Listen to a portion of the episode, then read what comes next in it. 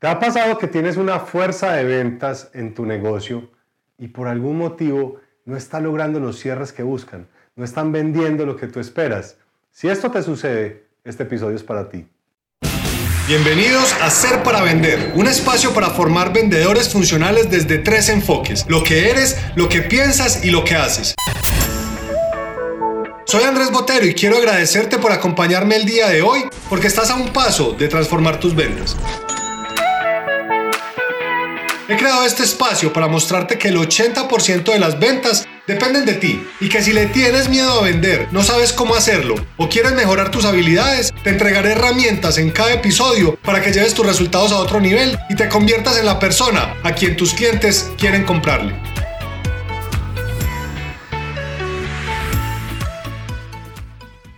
Bienvenidos a un nuevo episodio de Ser para Vender, un espacio que hemos creado para ayudarte a convertirte en un cerrador invencible y que tus clientes sean quienes quieren comprarte.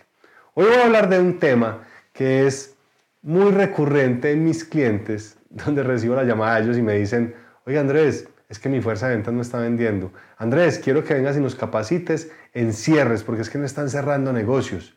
Y te quiero decir que estos son los mitos que pasan alrededor de los cierres porque en mi concepto, el cierre no es un momento específico de la venta.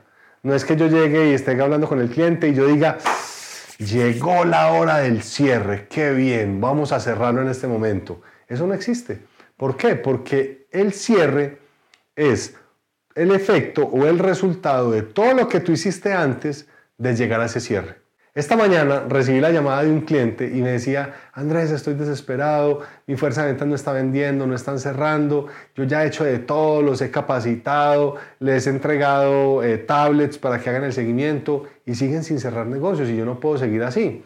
Entonces, en ese momento yo le digo, y empieza a contar toda su historia un poco más de profundidad, yo le digo, mira, ¿sabes qué, Pedro? Ni siquiera tiene que ver con que no estén cerrando. Tú te has puesto a preguntar, ¿Por qué no le está pasando eso? ¿Tú te has preguntado por qué está pasando eso? ¿Le has preguntado de pronto cómo está su vida? ¿Cómo está su vida personal? ¿Cómo está su vida familiar? Si tienen algún problema o alguna preocupación que les quita el sueño. Si son personas que están teniendo problemas o complicaciones. Ese tipo de cosas son los que tienes que empezarte a preguntar. Porque el hecho de que tu fuerza de ventas no esté vendiendo, quizá no está relacionado directamente con que no saben cómo cerrar. Vamos a asumir que tú tienes un buen producto, que tienes un buen servicio. Vamos a asumir que las personas que están yendo a hacer la presentación de ese producto lo hace bien, conoce el producto, ya lo has capacitado en él. Pero quiero decirte que cómo esté su mentalidad va a afectar el resultado final. Entonces el ejercicio que te quiero invitar a que hagas hoy, que fue el ejercicio que le dejé al, al cliente de esta mañana, porque él me decía, Andrés, es que ellos tienen mala energía, no le creen al producto, no creen lo que están haciendo. Yo le decía, mira, ahí está la razón de por qué no están haciendo cierres. Es que si tú no te crees el cuento de lo que tú haces, pues es muy difícil que tú convenzas a alguien de que lo crea. Entonces, ¿qué te quiero decir con esto? Que si tú tienes una fuerza de ventas, todo debe empezar por entender la mentalidad de estas personas. ¿Por qué? Porque muchas de esas creencias que han recibido cuando eran niños van a influir sobre la energía o la forma como conectan con tus clientes. Recuerda que las ventas es una transferencia de energía y de emociones acerca del producto o servicio que tú vendes. Y si tú no tienes la suficiente capacidad de conectar con los clientes, si tienes una cantidad de taras mentales, de creencias negativas, si estás en un ambiente tóxico, si las personas con las que más compartes son personas que te dicen, no, que te vas a poner a vender eso, venga, venda esta otra cosa. Si tú no te crees el cuento, va a ser muy difícil que puedas llegar a tener el resultado que estás esperando. Entonces, quiero que pienses que hay varias razones por las que tu fuerza de ventas no está vendiendo y quiero que tú las revises. La primera, ¿cómo está la mentalidad de tus vendedores?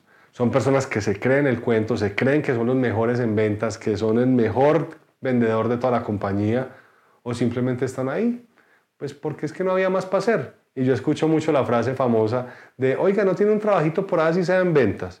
Y entonces se meten a trabajar en una cosa que ni siquiera les apasiona, que no les gusta, que les toca vender es por necesidad y esa es la energía que le van a transferir. Entonces quiero que primero analices cómo está la mentalidad de cada una de las personas en tu equipo, qué tanto se creen en el cuento, qué tanto creen en el producto o en el servicio que están ofreciendo, qué tanto creen en tu compañía o si es un emprendedor en su propia compañía para que salgan allá a poderlo ofrecer. Segundo, ¿Qué quiero que revises? ¿Cómo está el proceso comercial que tienes con esa fuerza de ventas? Son vendedores que llegan donde el cliente y empiezan al llévele, llévele. Son vendedores vomitones que lo único que hacen es, hola, ¿cómo está? Mucho gusto, mi nombre es Andrés, vengo a venderle esto, a ofrecer esto. Ah. No, tienes que empezar a entender cómo me enfoco en trabajar de una manera más tranquila, de poder hacerle preguntas al cliente, de entender su necesidad y cuando tú tengas en tu cabeza muy claro lo que quieres, entonces tú ahí vas a empezar a entender lo que debes de hacer diferente cómo le vas a presentar tu producto o le vas a presentar tu servicio, pero basado en la necesidad que acabas de entender. Y ahí es donde quiero que mires cómo es tu proceso comercial. Los vendedores llegan y presentan a lo loco o primero de verdad están haciendo preguntas y entienden en esa venta consultiva lo que su cliente necesita o son vendedores que simplemente llegan a eso porque tienen que tomar un pedido y ya. Entonces entienden un poquito cómo es el proceso comercial. Después, lo que tienes que hacer es evaluar cuánto entrenamiento le estás dando a tu gente. Porque se ponte a pensar en algo, no sé cuál sea la carrera que tú hayas estudiado, pero yo estudié administración de negocios y esta mañana que hablaba con el cliente, él me habló de un montón de estudios que había hecho y maestría en el exterior y que tenía ingeniería en yo no sé qué. Pero cuando yo le pregunté cuántas materias de ventas te dieron, hubo un silencio. Yo le dije, venga, ¿por qué te quedas callado? Me dice, no, porque no me enseñaron en absolutamente a vender. Entonces, la gente hoy en día, los que venden, por la general son muy empíricos, entonces se han hecho en la calle, tienen muchas creencias de lo que le han dicho, de cómo le han enseñado. Entonces, si tú no eres una persona que le está dando entrenamiento constante a tu fuerza de ventas, que lo estás capacitando, que les das información, que les ayudas a que tengan un mejor resultado, de hecho, eh, leyendo un texto decía que las empresas de clase mundial entrenan en promedio 8 horas al mes a cada una de las personas del equipo. Entonces es muy importante que te empieces a entender hacia dónde vas a enfocar a estas personas, que les dé las herramientas para que ellos puedan tener esa información, ese conocimiento y que mejoren la técnica de la venta.